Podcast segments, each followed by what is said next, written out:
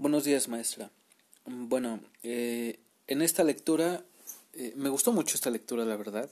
Eh, el capítulo 1 de los signos e inferencias de Humberto Eco, porque como que retoma un poco la idea que ya teníamos abstraída de las lecturas de Pierce y este creo que lo relaciona muy bien, ¿no? Aquí en, en esta lectura a partir del análisis que hace sobre la estructura de los signos en una doctrina, ¿no? En un pensamiento científico.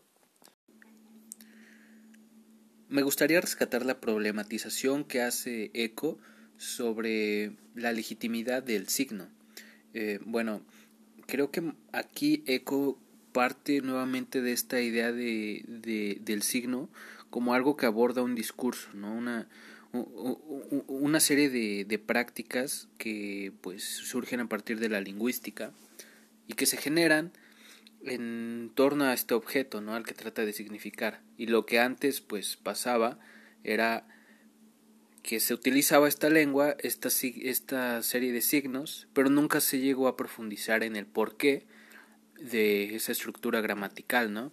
Esa, este, pragma, ese pragmatismo, ¿no? Ya en la mesura Cuando Eco eh, habla sobre el significado del la palabra signo en los diccionarios, mm, pues habla de que pareciera que a veces la relación de un signo con aquello que pretende significar fuera sinecdóquica, ¿no? o metomímica. Yo creo que Eco cree que aquí hay una representación del signo eh, vista desde esta perspectiva de superficial en la que pues simplemente refleja una manifestación, ¿no? Eh, no, no, no muy profunda de algo que se muestra eh, en el exterior. ¿no? Creo que para Eco eh, el significado de signo tiene un antecedente muy eh, arraigado a la cultura estoica, principalmente porque pues fueron quienes se preocuparon más por establecer los vínculos que anteceden a un consecuente. Esto es un poco de pues la significación que le daban algunos autores a a la terminología de signo, ¿no? Pero me gusta mucho cómo inclusive se relaciona, perdón por mi gallito, me gusta mucho cómo se relaciona con, con todas las categorías de los signos y, y, con respecto a lo cognoscible para nosotros, ¿no?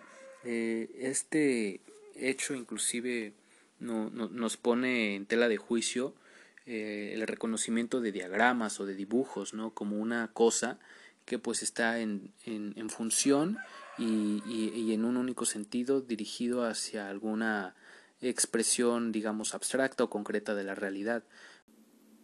Yo creo que uno de los puntos importantes para ECO en esta cuestión de tratar de eh, justificar la necesidad de una ciencia que se encargue de las eh, cosas en el mundo que simbolizan algo, están en representación de algo, eh, es esta cuestión de qué tan que, de qué tanta es la magnitud y el alcance que poseen. ¿no?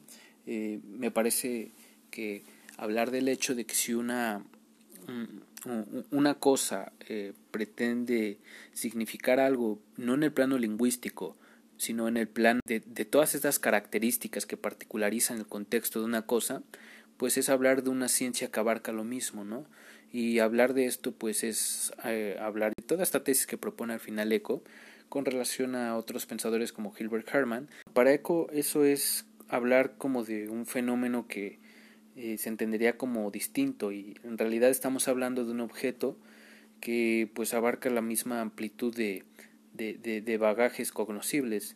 Hablar de un objeto que está en virtud de lo que representa eso fuera de él, pues es como que hablar de un objeto que merece una ciencia específica que trate de establecer los vínculos eh, receptivos de este concepto de signo, ¿no? Eh, ya para cerrar, eh, mi pregunta es ¿hasta qué punto nos permitimos ser manipulados por la expresión que ha influido en el contenido de un símbolo? Porque si lo pensamos de este modo, hay muchos iconos, muchos símbolos como la hoz, el martillo, la media luna del Islam, o inclusive la cruz de, del cristianismo, que poseen una connotación negativa o positiva determinada por cómo es concebida por una sociedad, ¿no? Y con eso cerraría hoy, maestra. Gracias.